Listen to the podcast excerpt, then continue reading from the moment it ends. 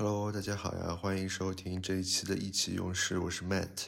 啊。今天我们随便聊一下，聊一聊这个最近比较上热搜的一个新闻，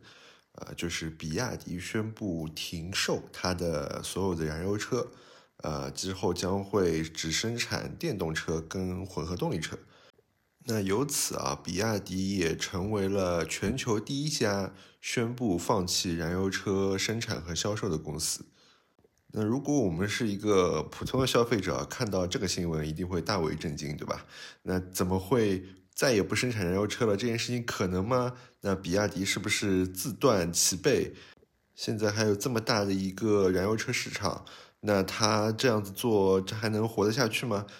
作为一个不了解这个行业的用户来说，肯定会有这样的疑问啊。但是如果我们观察一下比亚迪二月份跟三月份的一个销售数据的话，我们可以看到，在它月销将近十万的一个销售数据里面，有将近五万是来自于电动车，那剩下的五万基本上是来自于混合动力车。那燃油车的这个比例基本上可以接近为零。那在这个情况下，其实比亚迪去停产这个燃油车，停止销售燃油车，对他来说其实是一个顺势而为的一个举动。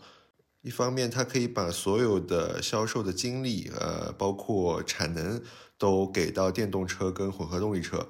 那另外一方面，它也可以抛掉原来销量并不是特别理想的燃油车的部分。在国家政策的整个助推下，其实现在这个情况对它是特别有利的。那还有，当然就是它这样子一说，那它就成为全球第一个，对吧？抛弃燃油车的企业，那这件事情也是非常值得骄傲的一件事情。那我们先来说说比亚迪的两类产品，一类就是混合动力车，那它对应的整个技术其实就是通过了一个发动机和一个应该是两个电机相连。我简单了解了一下它的技术原理啊，它其实有三种模式，一种是电机直接驱动的模式，呃，一般适用于低速状态；那另外一种是通过发动机。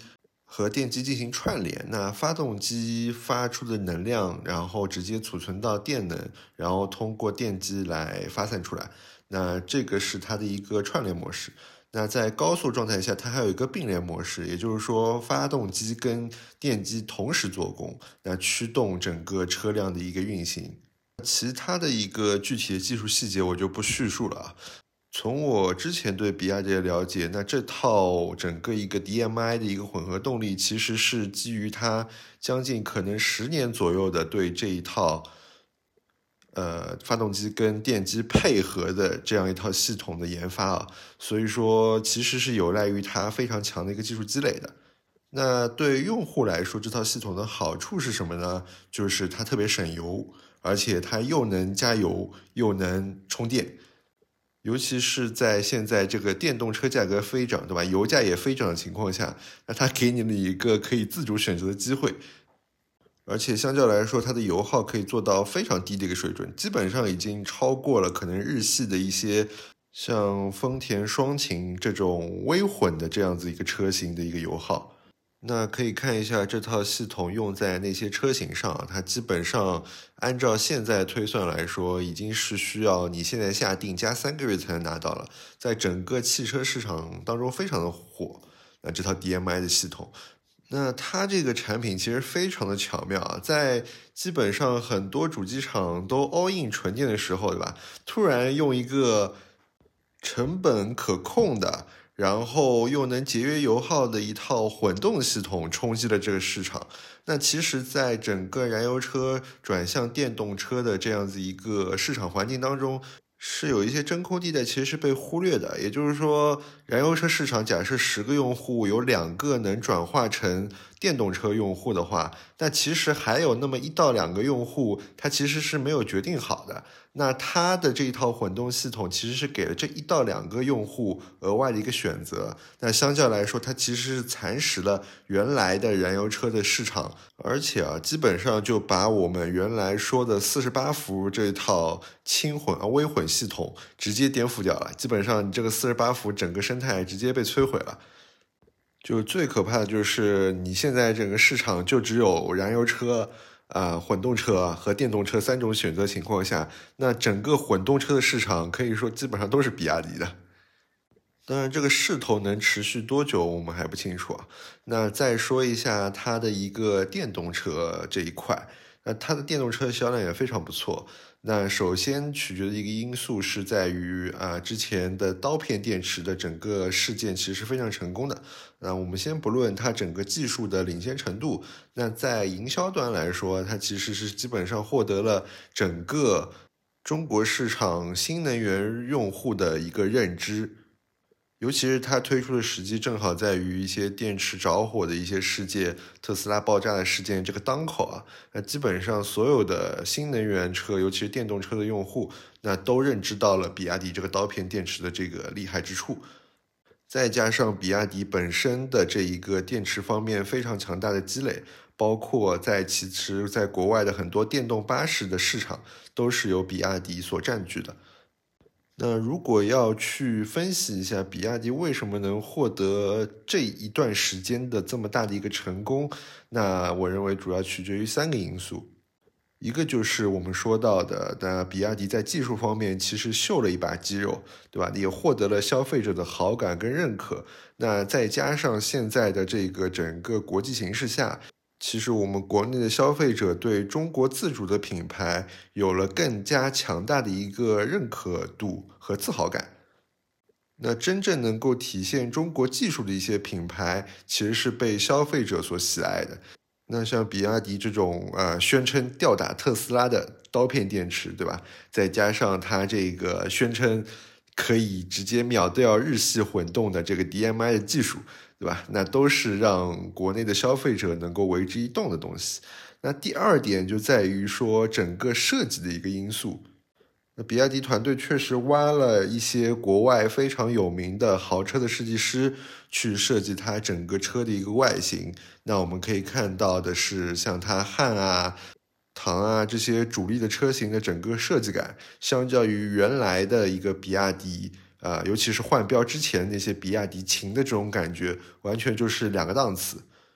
那这一块设计对整个产品力的这个赋能啊，是非常的有效果的。那当然啊，这个比亚迪的这个内饰方面啊，其实还是有很大的改进空间的，对吧？那要不再请一个国外的设计师再来改一改？那整个比亚迪的设计，其实现阶段还是以一个炫技为主的这样子一个状态。包括在外观上一些接近于概念车的一些设计，那内饰上一些可以翻转的这种屏幕，一些呃让消费者感觉哇哦的一些东西，那它其实还是需要更加的去累积自己的设计语言，形成一套它独立的一个不同于其他品牌的一种设计方案。那这个是它设计方面还要继续往下走的一些步骤。那第三个原因啊，就在于比亚迪的一个主战场。也就是深圳这一块，它的一个宝地，相较于像大众、通用、特斯拉都聚焦在呃上海这一块地方，然后像江淮和蔚来都聚焦在合肥，那比亚迪所处的这个深圳，其实是一个非常不错的地方，尤其是对于现在整个一个新能源这一块。那首先就在于南方的天气其实是北比北方更加适应于这个新能源电动车这一块的，因为毕竟它的冬天也很热，那它不会面临一些电池亏电的问题。那深圳的整个一个开放程度又决定了大部分的一些市民对于电动车接触程度是很高的，尤其是比亚迪在这将近可能十年左右。对于这整个一块深圳甚至广州地区的这一个影响，使得比亚迪在这整个南方的一个销售情况会变得非常乐观。那再加上在供应链这一块，其实它靠近的整个一个珠三角地区，也在电子器件方面有足够完整的一个生态链。包括有足够多的人才聚集在那边，那从深圳开始逐步的向全国做一个突破，那这一块是能够支撑起比亚迪整个一个销量的。当然啊，这个也是由于今年整个比亚迪的一个势头特别好，所以有非常多的文章也好，视频也好，去吹比亚迪的整个一个民族情节啊，然后一个。技术实力的雄厚啊！我记得我前两天还看到一篇文章，有说到那个王传福王总，在一九九几年就买了全中国第一辆电动车，那整个布局二十几年下来有多么的完整，对吧？那这个我感觉有点太小说化了，这个情节。当然，我相信比亚迪走到现在这个情况，对整个行业肯定有非常深的一个认识和理解，对吧？否则，它也不可能从一个仅仅的电池供应商能做到现在这样一个程度。但是，我们还是要拒绝捧杀啊！这个警方媒体的这个吹捧，是吧？可能会给比亚迪树立太多的对手。而且，我们看到整个中国的一个自主品牌，其实像吉利或者长城都有过它非常辉煌的一零年到两年。包括像是前年整个吉利，对吧？在整个中国汽车市场的声量。对吧？觉得它马上将成为中国最大的汽车集团了。呃，包括去年长城在欧拉啊、炮啊这些比较神奇的产品线推出的时候，获得了整个市场声量，那都其实让消费者或者用户觉得啊，马上我们就要成为全世界最强的这个汽车工业王朝啦，对吧？但其实我们还是要谨慎看待，对吧？那我们要看一下比亚迪的这个后劲。足不足够能够支撑它在将近这两年的时间，甚至到二零二五年这个时间，继续在新能源的整个赛道，那处于一个领跑的位置。尤其是面对一些更平价的一些新势力造车的一些冲击的情况下，它还能不能维持它本身的一个发展的态势？